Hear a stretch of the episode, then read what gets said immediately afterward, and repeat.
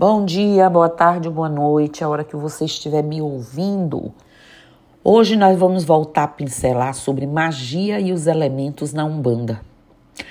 Muitos, mas são muitos, se sentem excluídos pela falta dos conhecimentos dos rituais de Umbanda, pela ausência de explicação acerca dos elementos de magia, pois muitos dizem ser somente de competência dos pais e mães, né? sacerdotes, sacerdotisa na Umbanda. Infelizmente, alguns têm dedicado tão pouco, a tão pouca atenção a esse assunto, que muitos guias de lei espíritos atuantes na incorporação sentem a dificuldade do médium entender quando tem que receitar, né, passar certas obrigações aos consulantes, consulentes nesses terreiros onde atuam. Porque eles não conseguem atingir as pessoas que estão ali para observar, se não for o médio diretamente que está trabalhando, pessoal de salão. Como será é, coroado um médium com maturidade mediúnica sem a devida preparação? Alguns, muitos, se ressentem e ficam sem saber como agir, por mais que entendam por, por conta própria, né? Há muito de magia em terreiros que somente a vivência e a oralidade verdadeiramente ensinam. Nos livros estão as sub, sublinhas, é dentro do terreiro, são dentro das aulas presenciais, é ali mostrando tudo, é, trazendo o elemento, trazendo o médium para vivenciar, participar e dizer o que é aquilo que está fazendo que verdadeiramente faz com que ele internalize, perceba e adquira e beba desses conhecimentos. Sim, existe até um descaso de alguns pais e mães nesse aspecto.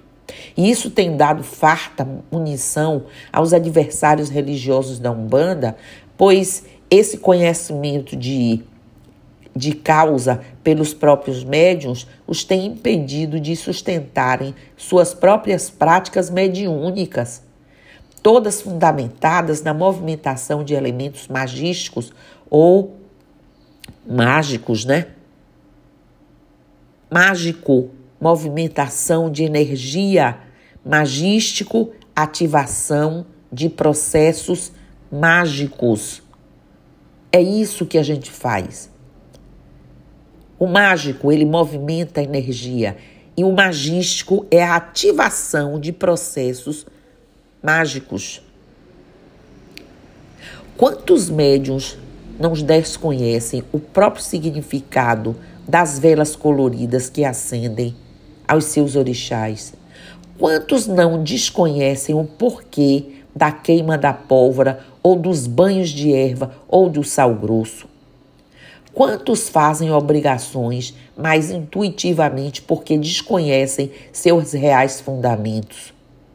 Quantos não cantam os pontos, mas sem convicção ou vibração, só porque desconhecem seus fundamentos ocultos, seus poderes vibratórios e magísticos e mesmo seus valores rituais?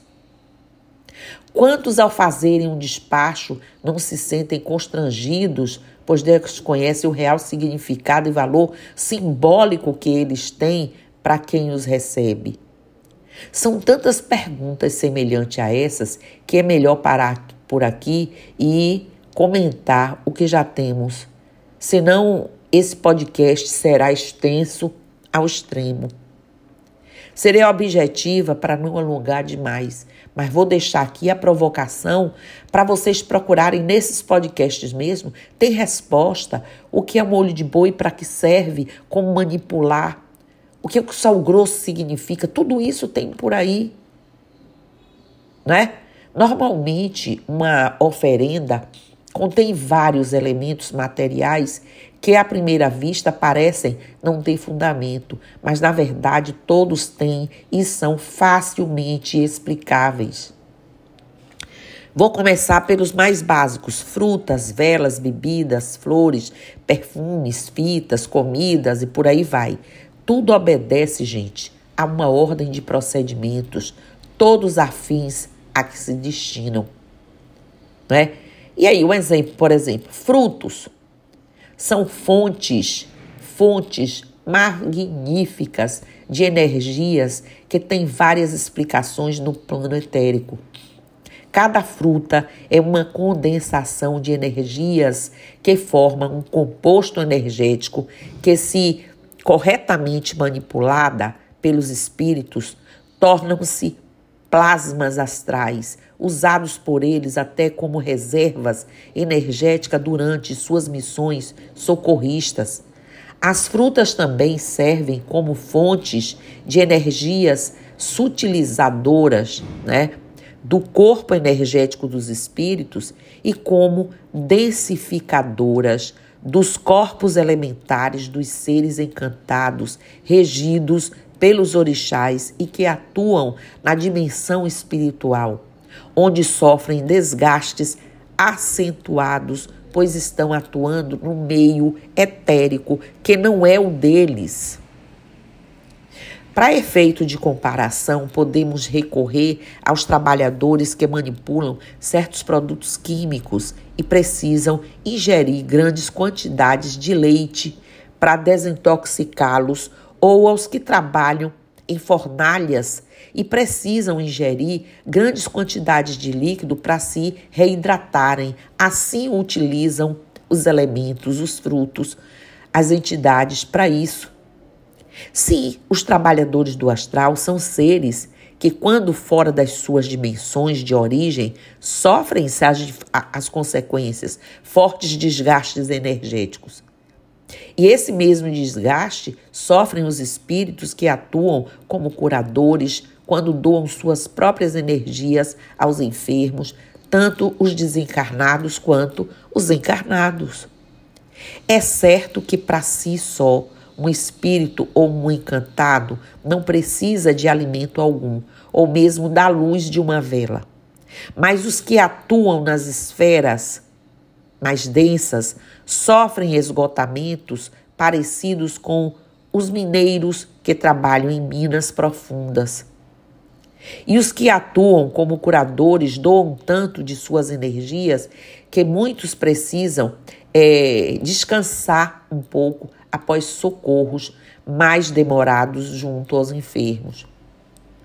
Bom, voltando ao nosso propósito, o fato é que as frutas têm muitas utilidades aos espíritos e aos seres encantados que atuam junto dos médiuns humanistas.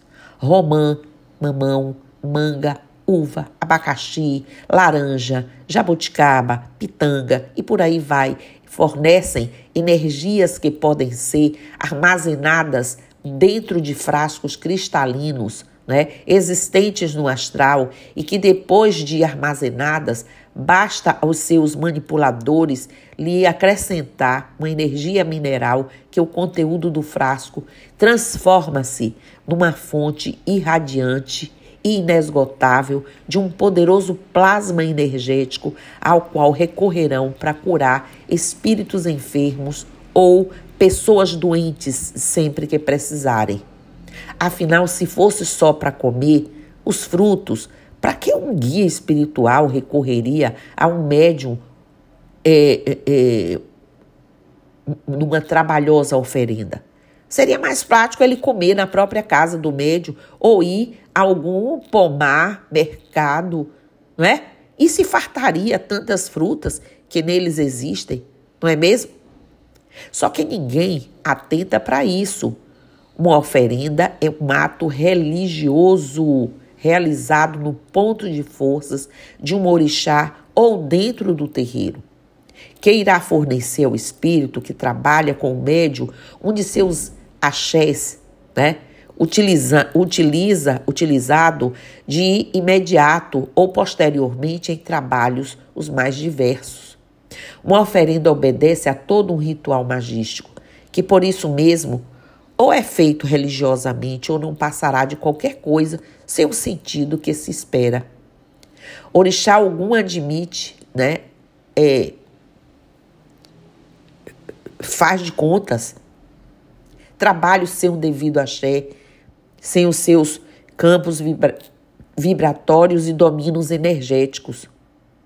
Reflitam sobre o que estou falando, porque a oferenda ritual, seja ela como ou qual for, é um procedimento religioso e tem de ser entendida e respeitada como tal. Pois o lado oculto e invisível sempre há uma divindade lá no lado oculto que nela atuará diretamente ou através de seus encantados ou de espíritos incorporados às suas hierarquias ativas. Esse procedimento é correto, recomendável e fundamentado em preceitos religiosos. Só durante uma oferenda ritual, os guardiões dos axés, após certificarem-se de que eles terão em uso amparado pela lei maior, os liberam para o uso particular dos espíritos atuantes nos terreiros. Ou alguém acredita que os axés são liberados para uso profano? De forma alguma. E novamente, atentem bem para o que acabei de dizer aqui.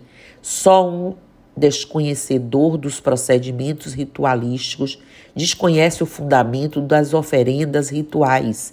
Afinal, para que um Exu de lei perderia seu tempo acompanhando todo o ritual de despacho de algum trabalho oferendado na terra.